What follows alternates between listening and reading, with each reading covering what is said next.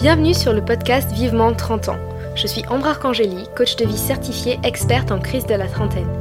Si à presque 30 ans tu as l'impression de ne pas vivre la vie que tu avais imaginée et que tu as envie de changer cela, alors tu es au bon endroit. Au travers de mon expérience personnelle, de témoignages d'invités et de techniques de coaching, je vais te montrer comment faire les changements nécessaires dans ta vie avec grâce et agilité.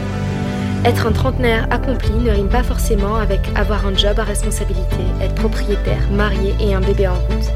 Avoir 30 ans et être épanoui, c'est surtout créer et mener la vie de ses rêves à soi. Alors, c'est parti pour l'aventure. Bonjour à tous, j'espère que vous allez bien aujourd'hui. Moi ça va super et je suis vraiment hyper contente d'enregistrer ce podcast aujourd'hui sur ce sujet hyper important, donc comment se délester des injonctions sociétales, de la pression sociale euh, qui en découle. Et euh, c'est vrai que c'est quelque chose dont j'ai beaucoup souffert à l'approche des 30 ans, surtout quand j'ai voulu quitter mon, mon, ancien job, ou en tout cas changer de, de carrière. Je travaillais à l'ambassade de France à Washington, pour ceux qui, qui ne savent pas, et euh, j'ai décidé de, de, tout plaquer. Euh, mon contrat venait à sa fin, et de ben, je suis rentrée en France en fait et je ne savais pas ce que je voulais faire à la place, mais j'ai décidé de, partir de ce milieu. Et ce qui s'est passé aussi, c'est que j'ai décidé de quitter mon ex avec qui ça faisait 5 ans qu'on était ensemble. Donc je suis rentrée en France, je suis retournée vivre chez mes parents et c'est vrai que prendre toutes ces décisions n'a pas été facile du tout parce que j'avais plein de voix dans ma tête, des voix euh, mais qui venaient forcément de de l'extérieur en fait, des choses qu'on m'avait dit, que j'avais entendues, qui me disaient euh, mais tu peux pas quitter ton travail à presque 30 ans parce que à 30 ans il faut que tu te poses, il faut que tu commences à avoir des économies pour acheter un appart, euh, tu peux pas quitter ton copain euh, à 30 ans parce que justement ben il faut que tu penses avoir des enfants et que le, temps que tu retrouves quelqu'un, que, que vous soyez ensemble pendant quelques années, le temps que vous mariez, que vous essayez de faire un enfant, bah après ce sera trop tard pour avoir un enfant donc c'est peut-être pas la meilleure solution de, quitter ton, ton, copain actuel. Euh, et c'est vrai que même si j'ai pris ces décisions, c'était vraiment très dur. J'avais comme l'impression qu'il y avait une, pression. J'avais peur du, du jugement des autres. J'avais, je me comparais aussi et je me disais mais c'est vrai. Au final, euh, je, pourrais avoir euh, cette vie parfaite de trentenaire, cocher toutes ces cases et rentrer dans un moule en fait, un moule qui est assez réconfortant parce qu'on s'identifie à certains groupes, euh, je me disais je vais faire comme mes copines, on va pouvoir parler des mêmes choses, on va avoir des enfants en même temps en plus, parce que je commence à avoir des copines qui, qui ont des enfants, et euh, c'est vrai que cette envie de, de rentrer dans, dans, le moule, elle était présente, on va pas, on va pas se mentir, mais l'envie de faire des choix qui me convenaient mieux était encore plus présente en fait, voire vitale, et... Euh, ben, j'ai réussi à, me détacher de, cette pression. Ça n'a pas été sans, effort, sans un travail sur moi-même. Et, aujourd'hui, dans cet épisode, j'ai vraiment envie de te, donner les clés en fait qui, m'ont aidé. Et maintenant, en tant que coach de vie, j'ai appris encore plus de clés pour justement se délaisser de, de cette pression. Donc on va tout de suite rentrer dans, dans le vif du sujet. Et c'est vrai que dans notre société, il y a plein d'injonctions à tout âge, à, enfin, pour tous les tous les sexes, toutes les catégories sociales, mais aujourd'hui on va parler des injonctions à 30 ans, parce que ben, c'est le sujet dont on traite, et donc quand je dis à 30 ans, c'est à presque 30 ans, ou c'est après 30 ans, voilà, entre 25 et 35 ans. Et donc c'est vrai qu'on a une injonction déjà, voilà, surtout en tant que femme, mais on a des injonctions à la maternité, c'est-à-dire c'est bizarre euh, que tu, si tu veux pas devenir mère, ou si tu penses pas encore à 30 ans, l'injonction à être posé ou à se poser avec quelqu'un, à se marier, à se caser et à avoir profité de sa jeunesse, surtout avant de l'avoir fait. Euh, obligation et injonction d'avoir un job stable, de commencer à acheter un appart, euh, être au clair aussi sur sa sexualité, quoi, mais tu sais pas encore si t'es hétéro, euh, bi, gay, enfin c'est vraiment... Il y a une injonction à, avoir fait son coming out aussi, injonction à savoir qui on est, euh, injonction euh, à être responsable, il faut que tu sois responsable, à 30 ans il faut que tu sois autonome. Et c'est vrai qu'on nous assigne plusieurs rôles aussi de, de conjointe, de travailleuse, d'enfant présent pour ses parents. il faut aussi qu'on ait un job qu'on aime, il faut qu'on soit accompli, qu'on sache que qu'on réussisse. Et aussi, il faut être forte ou fort, il ne faut pas se montrer vulnérable à 30 ans, sinon tu vas te faire bouffer, attention. Il y a une injonction à être en couple, euh, il faut profiter avant les 30 ans, mais maintenant il est temps de se caser.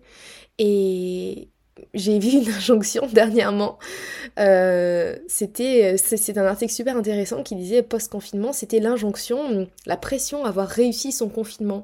Pendant son confinement, euh, il y a des personnes qui ont réussi à se mettre à faire leur pain ou euh, à, se mettre au yoga, euh, à, à prendre une nouvelle... Euh, un nouveau hobby et donc ça par exemple alors toi qu'est-ce que tu as fait de ton confinement ça c'est aussi une injonction donc il y a plein d'injonctions dans la société, surtout quand on a 30 ans, et parfois elles sont subconscientes. Parfois c'est des, des, messages subliminaux qu'on reçoit, on n'en a pas forcément conscience. On pense que c'est nos désirs, mais le but c'est d'en prendre conscience en fait, de voir si c'est vraiment des choses qu'on veut ou pas. Et en faisant des, recherches, en regardant autour de moi, j'ai réalisé qu'il y avait aussi pas mal d'injonctions contradictoires. C'est-à-dire que euh, aujourd'hui, il y a une injonction au bonheur quelque part. Il faut avoir un job qu'on aime, il faut être épanoui. Et euh, ben moi, je suis plutôt d'accord avec ça. Mais d'un autre côté, quand il y a des personnes qui ont envie justement de, se battre pour autre chose, de, de, se battre pour leur bonheur, de changer de job et faire quelque chose qu'elles aiment à la place, on nous prend un peu pour des fous quand on essaie de sortir de la norme. On se dit mais ils sont fous, enfin pourquoi ils, quittent cette, stabilité, ce confort et, euh, et donc c'est compliqué de, de naviguer toutes ces injonctions, de se sentir à sa place, de faire des choix importants pour soi, parce qu'il y, y a, une sorte de tiraillement. tiraillement. Et le but vraiment aujourd'hui de cet épisode, c'est de te dépatouiller de cette situation, d'être au clair sur quoi faire. Et c'est pas une vérité absolue tout ce que je vais dire dans cet épisode, ce n'est que mon avis en tant que personne, en tant que coach. Donc peut-être que ça va te parler, peut-être pas, mais en tout cas c'est des conseils que enfin des clés que j'ai apprises et que j'ai envie de te transmettre. Et le but vraiment c'est de lever cette pression que tu as, c'est cette peur d'être jugé, de ne pas rentrer dans le moule pour que tu te sentes libre de faire des choix qui te font vraiment vibrer toi et pas pour faire plaisir euh, à tes parents, pour faire comme tes amis, mais des choix qui vont répondre vraiment à toi, tes valeurs et euh, tes besoins. Donc déjà, pour bien comprendre et bien être clair sur ce dont on parle, c'est quoi une injonction sociale? Une injonction sociale ou sociétale, c'est une case à remplir, c'est une case à cocher, c'est un objectif de vie euh, que tu dois accomplir pour être accepté dans la société. C'est-à-dire que euh, il faut que tu aies un bon travail, il faut que tu aies envie d'être maman.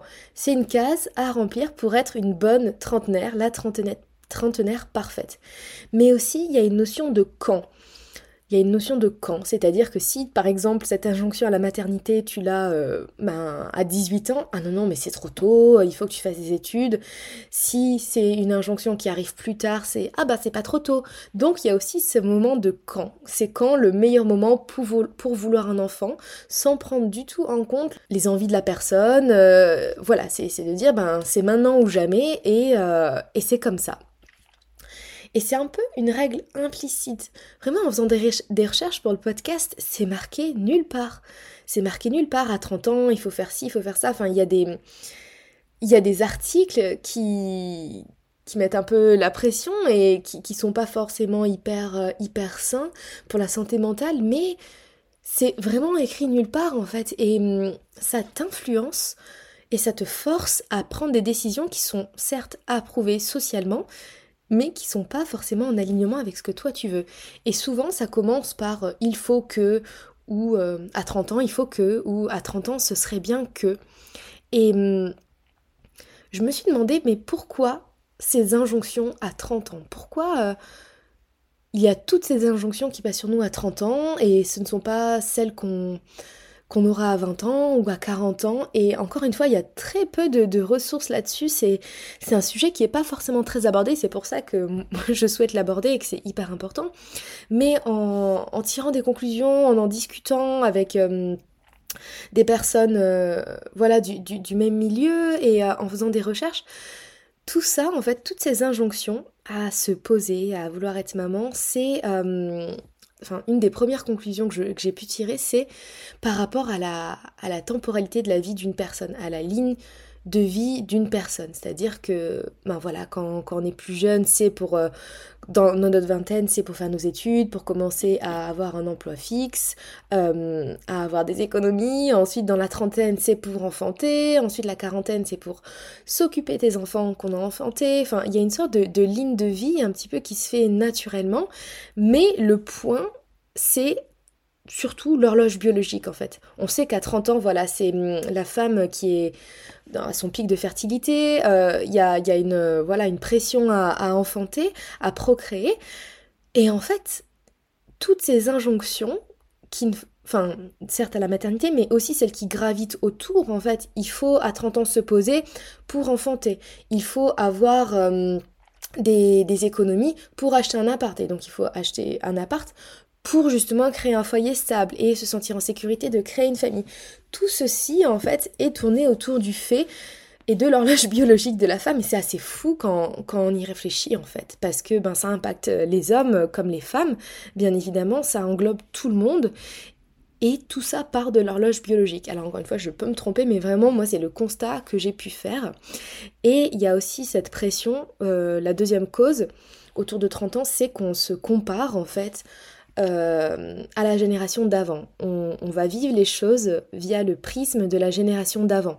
C'est-à-dire qu'avant, euh, à 30 ans, euh, ils étaient, enfin, la majorité des, gens, de nos parents, ben, étaient posés, avaient déjà acheté un bien, donc étaient déjà proprio, avaient déjà plusieurs enfants, mais parce qu'en fait, ils faisaient des études moins longues.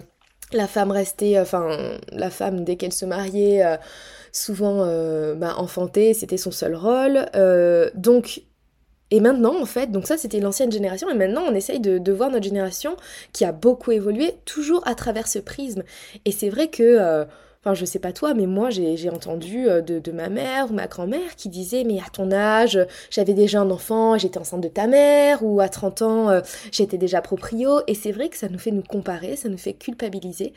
Et aujourd'hui, on va parler dans, dans cet épisode de, trois choses hyper importantes. Donc en première partie, on va se dire mais pourquoi s'en libérer? Pourquoi est-ce que c'est si important de s'en libérer? Et là, je vais te donner plusieurs clés euh, pour le faire.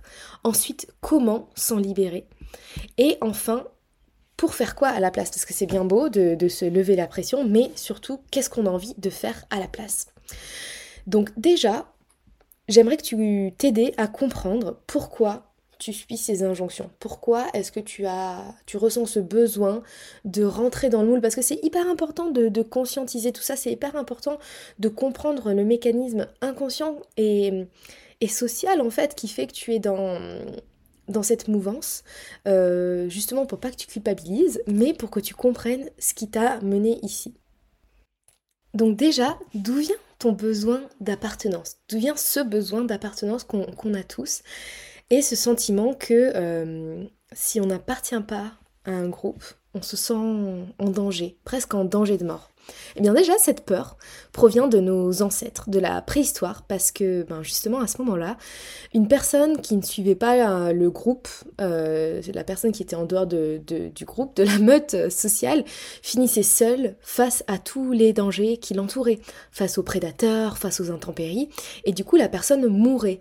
Et donc notre cerveau reptilien a donc gardé ces informations, ce réflexe en mémoire. Ce réflexe qui est au final très, très primaire, très, très viscéral, mais qui, qui n'a pas évolué en fait depuis, euh, des millénaires, même si au final maintenant, si on ne fait plus partie du groupe euh, de la meute, euh, le danger de mort n'est plus vraiment d'actualité, mais le danger reste, en tout cas cette peur de, de, mort, cette peur de danger est toujours présente dans, nos cellules, dans notre, dans notre intuition. Donc cette appartenance, c'est vraiment un besoin primaire qu'on a tous. Et quand on appartient à un groupe, on se sent soutenu, on se sent compris, on se sent moins seul. c'est on a un poids en moins à porter aussi, par exemple quand on appartient à un groupe de mamans, euh, on a un poids en moins, ce poids de la maternité euh, qu'on partage, où on se donne des, astuces, on partage nos, problèmes, ou par exemple on voit les groupes de, je sais pas, d'alcooliques anonymes, c'est pour partager le, problème en fait et, de, le fait de se sentir soutenu, de se sentir compris, c'est vraiment des besoins primaires qui, sont, qui sont en chacun de nous. Et euh, c'est vrai que si on sort de ce groupe, maintenant, donc on, ne va plus mourir, mais on a peur de, se sentir exclu, de se sentir incompris, de se sentir euh, jugé. Et on a besoin justement de faire ces mêmes choix pour entrer dans le moule, pour être accepté et pour avoir cette validation extérieure il y a aussi une peur de décevoir, surtout les parents aussi qui ont tellement d'attentes euh, euh, par rapport à, notre succès, à notre réussite. Donc il y a aussi cette peur de, recevoir, de décevoir qui n'est jamais euh, très, très agréable. Et une autre raison qui fait que tu suis ces injonctions, que tu t'y soumets quelque part et que tu prends ta décision en fonction de ça, c'est que depuis très jeune, on a été formaté en fait. C'est-à-dire qu'on a entendu, euh, on a entendu de, nos parents, de nos professeurs, il faut que tu réussisses, il faut que tu fasses ça.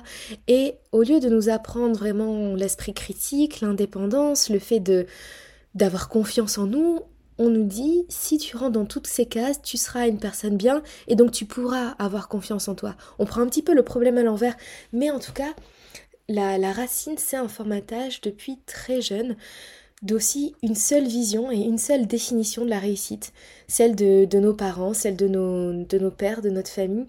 Et hum, on prend jamais vraiment le temps de, se poser en fait et de se demander si ça va aussi avec notre vision à nous, si on est d'accord avec ça, si on est d'accord que euh, la réussite, ça veut dire euh, gagner beaucoup d'argent à 30 ans et avoir un poste à responsabilité, si pour nous la réussite, ça veut dire euh, voilà, avoir euh, trois enfants à 30 ans et un, bon mariage. D'ailleurs, c'est quoi un bon mariage? Bref, on n'ose pas remettre en question et rester authentique aussi à cause de nos blessures. Il s'agit surtout des, blessures d'abandon et de rejet qu'on a suivies euh, durant notre enfance.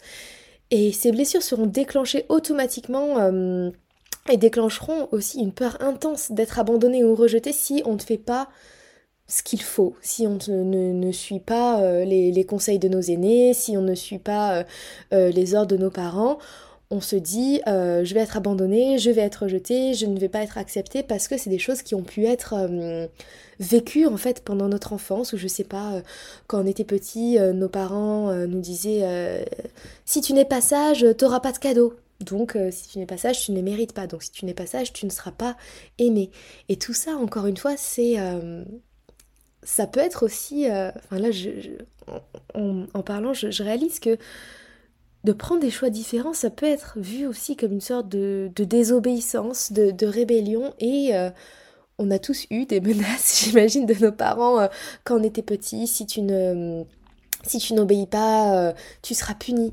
Et je pense qu'il y a cette peur justement de, désobéir, de faire différemment des autres. Et du coup, ce qui va faire qu'on va rester dans une zone de confort, dans un chemin tout tracé, parce que si on passe à l'action, ça veut dire peur de l'échec. Et oulala, on n'a pas du tout envie d'être dans l'échec, d'échouer. Enfin, c'est vraiment, ce serait vraiment la, la, pire chose qui puisse nous arriver. Et souvent, cette zone de confort, elle est pas si mal parce que ben on, appartient à un groupe, nos parents sont fiers, mais on sait qu'au fond de nous, c'est pas forcément ce qui est important pour nous. Donc c'est une sorte de zone de confort, mais on peut appeler ça un peu une prison dorée. Et euh, moi, c'est vraiment ce que je ressentais. Euh, il y a deux ans, ben, j'avais ce super job à Washington, un super salaire, un appart génial avec même un petit jardin, euh, le mec parfait. J'avais une vie parfaite, mais j'avais l'impression d'être dans une sorte de, prison dorée, de ben c'est très bien tout ça. Je pense que cette vie, elle plairait forcément à quelqu'un, ce serait vraiment la vie idéale de quelqu'un, mais pas de moi en fait. Et c'est à ce moment-là que j'ai décidé de prendre des, décisions un peu radicales. Et en quoi est-ce que le fait de... Enfin, qu'est-ce que ça te fait dans ton corps de, te comparer aux autres? Qu'est-ce qui se passe dans ta tête quand tu te compares euh, par rapport à ces injonctions? Le problème avec ces injonctions, c'est que ça va te, faire euh, faire des choses hyper désagréables, dans le sens où déjà à cause de ces injonctions, de il faut faire ci, il faut faire ça à 30 ans, déjà tu vas commencer à te comparer. Tu vas te comparer à tes amis, à tes collègues, et tu vas te demander, mais pourquoi est-ce que moi je suis différente des autres? Qu'est-ce qui va pas chez moi? Euh, Si tu n'es pas là où ils en sont, si tu n'es pas encore euh, marié, si tu n'as pas encore envie d'enfant, ou si tu n'as pas encore d'enfant, si tu n'as pas encore eu cette promotion, si tu n'as pas encore un job stable, tu vas te dire mais, qu'est-ce qui va pas chez moi? Et aussi, si tu vois que la majorité des personnes suivent un chemin, tu vas te dire mais qu'est-ce qui va pas chez moi? Pourquoi est-ce que je veux pas la même chose que les autres? Pourquoi je n'arrive pas à avoir la même chose que les autres? Ça va te faire aussi stresser d'être en retard te faire culpabiliser de ne pas être là où en sont les autres à cette période de la vie, mais oh là là, j'ai 30 ans et moi j'ai pas encore ci, j'ai pas encore ça. Mais demande-toi, est-ce que ça, tu le veux vraiment en fait déjà?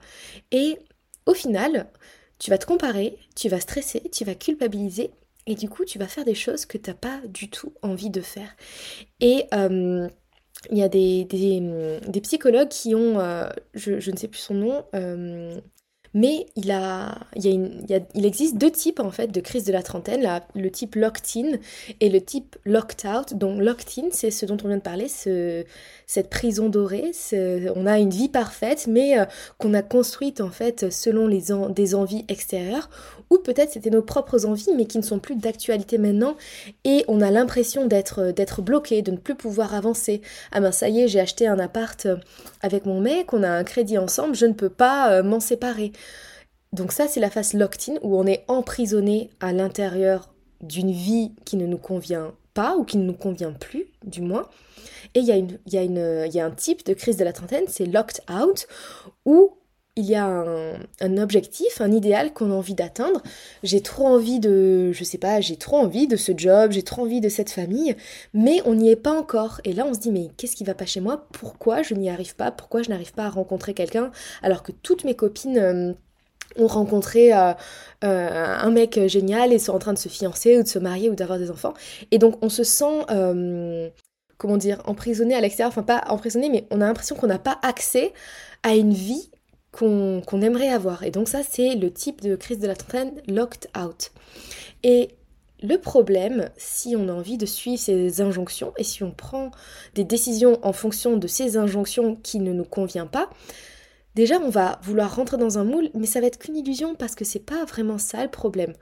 On va avoir un sentiment d'appartenance, certes, mais sans aucune envie d'appartenir à ce groupe.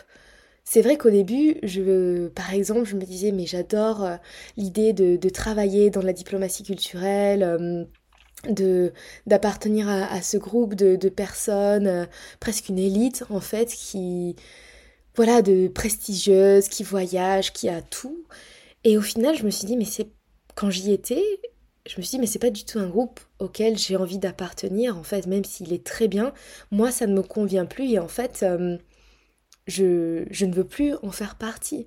Et si tu prends des décisions, encore une fois, en fonction de ces injonctions, pour te dire, ben, si je me marie, si j'ai un travail parfait, si je, je rencontre un mec parfait, si je me case, si je me pose, alors j'aurai plus de pression et je vais avoir l'impression d'être une trentenaire accomplie alors que tu n'en as pas envie, ça va faire complètement baisser l'estime de toi. Parce qu'en fait, le fait que tu ne t'écoutes pas, ça va envoyer un peu un message à, ton cerveau, même à, ton, à tes tripes, à ton instinct, que la vie des autres est plus important que le tien. Et ce qui va se passer, c'est que tu, tu ne vas plus te faire confiance parce que tu te dis, je j'écoute de toute façon l'avis des autres. L'avis des autres a plus de valeur et plus fiable que le mien, donc autant faire confiance aux autres. Et c'est là qu'on perd tout notre pouvoir et notre confiance en nous-mêmes.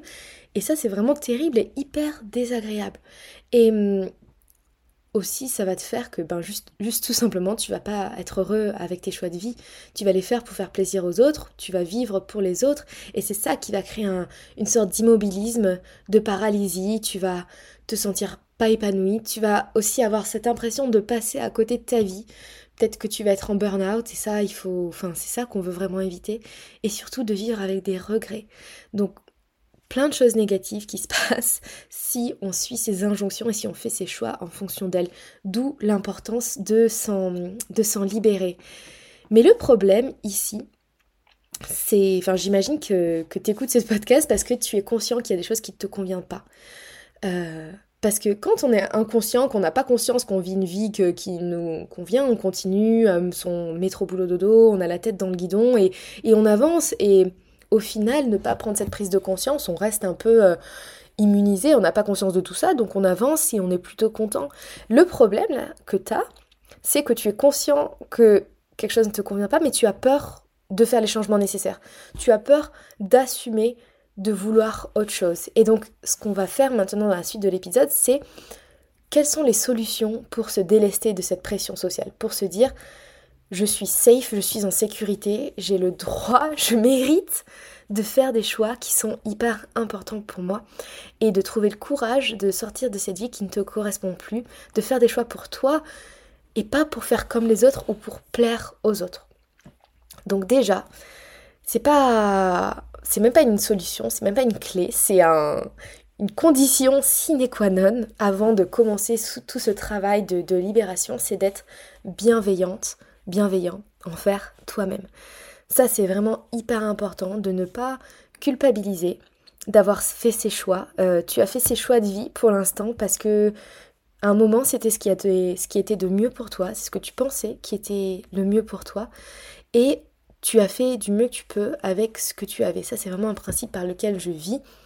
De, voilà, un principe de bienveillance, de tu as fait ces choix parce que ils t'ont fait du bien, parce que tu as cru, même peut-être ces choix t'ont rendu heureuse aussi. C'est pas parce que tu as envie de, changer de vie maintenant qu'il faut balayer euh, tout ce que ces choix euh, t'ont apporté, toute cette carrière d'avant, tout ce que cette personne d'avant t'a apporté, mais sois bienveillant envers toi-même en te disant tu as fait du mieux que tu as pu et ça va bien se passer. La première clé, c'est déjà de prendre conscience de la pression et d'être au clair sur ta situation, d'être hyper honnête. En anglais, ils disent brutally honest, honest, euh, d'être brutalement honnête envers toi-même et d'arrêter de te voiler la face, de te mentir à toi-même et te dire quels sont les choix de vie que j'ai faits en fonction des autres. Est-ce que je suis euh, en couple avec cette personne pour faire plaisir à mes parents ou parce que euh, cette personne a besoin de moi. Est-ce que je fais ce travail parce que pour euh, rendre ma famille fière ou parce que euh, j'ai envie de faire comme mes amis? Quels sont les choix de vie que tu fais en fonction des autres? Et là, je t'invite à te poser, à prendre un papier, même limite à mettre pause sur le podcast et à te poser ces questions avant de continuer. La deuxième clé, c'est de comprendre les racines de, ce besoin de, validation. Parce que même si c'est un besoin euh, assez primitif, comme on vient d'en parler, c'est important que tu conscientises tes racines subconscientes de pourquoi. Pourquoi il y en a qui arrivent à faire des choix euh, incroyables enfin, et assez euh, audacieux et à, et à, tout plaquer, pourquoi il y en a qui arrivent moins? Demande-toi si... Quelle est la peur au fond de toi? Est-ce que c'est une peur de ne pas être aimé, de ne pas être validé? De ne pas être euh, accepté, de ne pas faire partie d'un groupe. Est-ce que hum, tu as été euh, victime, enfin pas, pas victime, mais est-ce que hum, tu as eu un amour conditionnel de la part de tes parents qui disaient hum, si tu es une mauvaise fille, alors euh, on va t'envoyer à l'orphelinat, des choses comme ça, par exemple, des, menaces qui faisaient que si tu, si tu ne rentres pas dans le moule, alors tu ne mérites pas l'amour Est-ce que tu as été rejeté pendant ton enfance? Est-ce que tu as été abandonné? Est-ce que tu as le sentiment de ne pas être assez? Imagine les sentiments que... Enfin, quelles sont les émotions et les sentiments négatifs que ces peurs font remonter en toi, les pensées. Donc là, tu vas te sentir mal, tu vas avoir peur, mais quelle est la pensée derrière ça? Essaye de conscientiser. Est-ce que j'ai peur de ne pas être aimé Est-ce que j'ai peur d'être rejeté Donc c'est hyper important de conscientiser pour déjà dédiaboliser, pour que tu te comprennes mieux aussi, que tu comprennes vraiment tes racines de ton mal-être, parce que ce qu'il y a de pire, c'est de ne pas comprendre. Mais pourquoi je suis pas heureuse? Mais pourquoi je suis comme ça?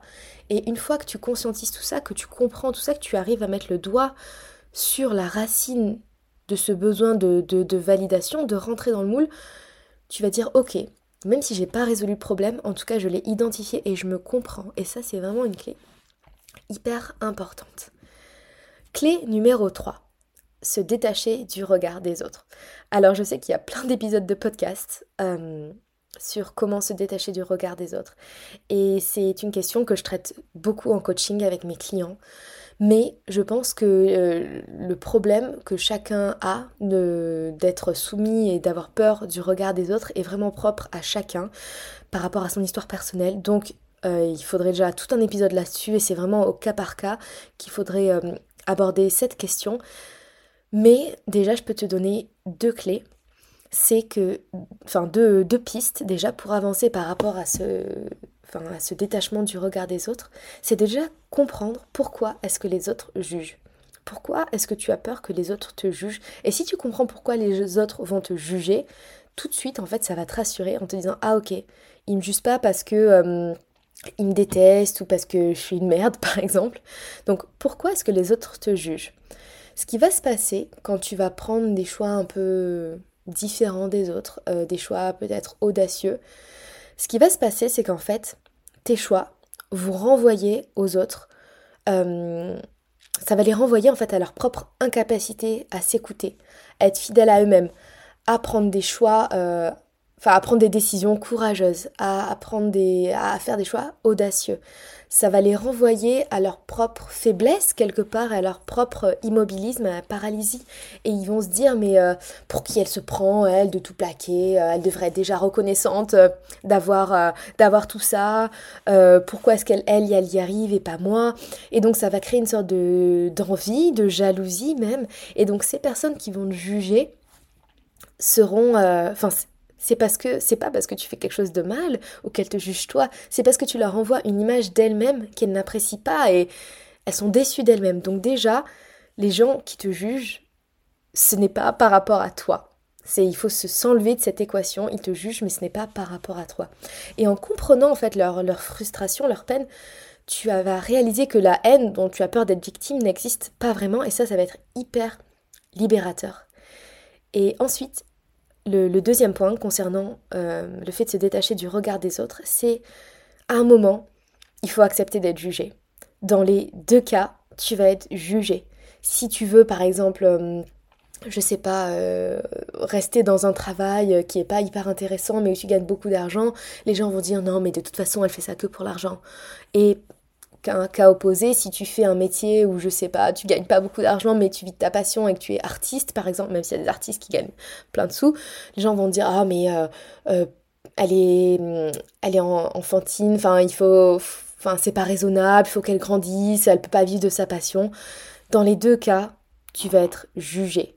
Euh, pareil par rapport à la maternité, il y a des jugements des femmes qui veulent euh, des enfants. Ah non, mais elle veut des enfants juste parce qu'elle veut rester, elle veut devenir mère au foyer arrêter de travailler. Mais dans l'autre cas, non, elle veut pas d'enfants parce qu'elle est égoïste et qu'elle veut vivre juste sa vie. Dans les deux cas, enfin chaque situation peut être jugée.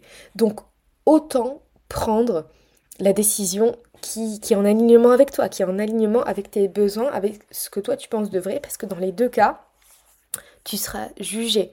Et le but, c'est de, se, de l'accepter, de l'accepter, d'être jugé. Tu n'es pas en danger de mort, de relativiser, de se dire, ben voilà, ok, je, suis jugé, mais les personnes qui me connaissent, qui m'aiment vraiment et qui sont dignes de mon amour, me jugeront avec bienveillance aussi. Et, et, ça, c'est hyper libérateur. Donc, je ferai un autre épisode sur euh, le, se détacher du regard des autres. Et euh, encore une fois, c'est une question que je traite en coaching parce que c'est trop propre à chacun. Mais en tout cas, de se dire, de réaliser que les autres me jugent parce que ça les renvoie à leur propre incapacité à, à s'écouter et d'accepter le fait qu'on sera jugé dans les deux cas. Donc, autant prendre une décision en alignement avec nous-mêmes. Déjà, ça enlève énormément la pression. Clé numéro 4, il faut déconstruire. Déconstruire, ça veut dire réaliser que ces constructions sont fausses et que le fait de les prendre en compte n'est pas une vérité absolue. C'est faux en fait. Il faut essayer d'avoir un esprit critique par rapport à toutes ces injonctions de, comme je te disais, c'est marqué nulle part. Il faut, euh, il faut, à 30 ans, il faut avoir un enfant, à 30 ans, il faut faire ci. C'est une construction, en fait, mais il n'y a pas de loi qui va t'envoyer en prison si tu ne le fais pas. Il n'y a pas de, tu ne vas pas avoir d'amende si tu ne le fais pas. Ce sont des constructions sociales qui sont fausses, en fait. Et même, on, Enfin, il y a des, injonctions complètement opposées. Et donc c'est là où tu te dis que, en fait, c'est pas c'est pas forcément une des vérités puisque tout et son contraire est, vrai. Euh, par exemple, euh, si une personne euh, qui est trop féminine, on se dit mais tu es trop féminine, pourquoi tu t'habilles comme ça? Si une, fille s'habille trop masculinement, et encore, qu'est-ce que ça veut dire s'habiller de, façon masculine? On se dit mais tu es trop masculine, tu dois pas te poser, tu dois te poser, ce serait bien que, que tu aies des enfants à 30 ans, mais en même temps on voit maintenant une vague de, de, personnes qui plaquent tout et qui partent en road trip ou qui deviennent profs de yoga à Bali. Maintenant, on a les opposés extrême en fait. Et donc toutes ces constructions sociales sont fausses et je pense que la construction sociale la plus fausse en fait, la plus destructrice, celle qui étouffe le plus, la plus toxique, c'est tu ne peux pas changer. Tu ne peux pas changer. Tu n'as pas le droit de changer d'avis. Euh, il ne faut pas être une girouette. C'est vrai que les personnes qui changent d'avis, qui ne savent pas encore ce qu'elles veulent faire, qui changent, qui essayent, on les traite de girouettes. Mais encore une fois, c'est faux. Tu n'es pas obligé de savoir ce que tu veux, tu n'es pas obligé de rentrer dans une, une voie professionnelle et en faire toute ta carrière. Tu n'es pas obligé de rester avec quelqu'un toute ta vie parce que ça y est, vous êtes marié. Tu peux changer. Et même si la société ne te donne pas l'autorisation, va te faire sentir euh, mal si tu fais ces choix, c'est à toi en fait de te la donner, cette autorisation. Cette autorisation de, changer d'avis, de, de, d'essayer aussi, de, goûter des choses et de, dire, de décréter, ben non, ça me plaît pas, je vais goûter autre chose aussi. Tu as le droit de changer ta vie, de changer d'avis et de changer ta vie, euh, petit lapsus. Et c'est à toi, encore une fois, de te donner l'autorisation de le faire. Il n'y a personne qui va venir et te dire, Ambre, ou euh, truc, tu peux, changer d'avis, tu peux changer de mec, tu peux changer de métier. Et si tu n'arrives pas encore à te donner cette autorisation, ben moi je te la donne aujourd'hui. Tu as le droit de le faire. Et donc n'hésite pas à venir m'écrire euh, par mail ou sur Insta si tu as envie justement de si tu as besoin de cette autorisation et qu'on en discute. Enfin moi je serai avec plaisir qu'on en discutera.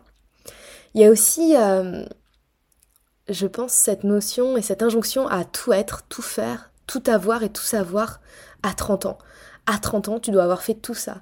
Et cette notion de temporalité, elle est hyper euh, toxique et négative parce qu'au final, enfin moi je, l'avoue, j'ai envie de tout avoir. J'ai envie d'avoir un chien, j'ai envie d'avoir une maison, j'ai envie d'avoir euh, trois enfants, j'ai envie d'avoir une relation parfaite, j'ai envie d'avoir un business qui marche du feu de Dieu, j'ai envie d'être en forme, j'ai envie de tout avoir, j'ai envie de voyager, j'ai envie d'être proche de ma famille, j'ai envie d'habiter à l'étranger.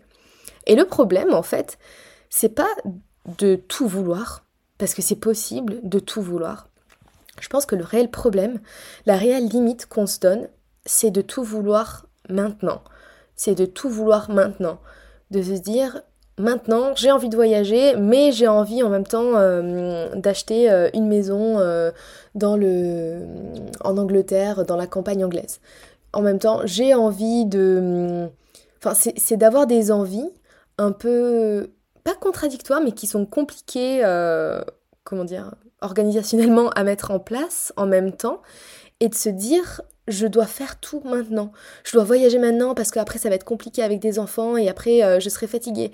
Mais en même temps, euh, je dois avoir des enfants maintenant parce que après je vais être, périmée. Ah oui, on va en parler de cette date de péremption aussi qui est complètement ahurissant et, euh, et qu'il faudra adresser aussi, cette notion de, péremption de la femme. Enfin bref, ça me ça m'affole un peu, mais bref. Il y a une, injonction à tout être, tout avoir et tout vouloir maintenant. Et je pense qu'il faut vraiment s'en libérer en fait. Tu peux tout avoir, mais peut-être pas tout en même temps.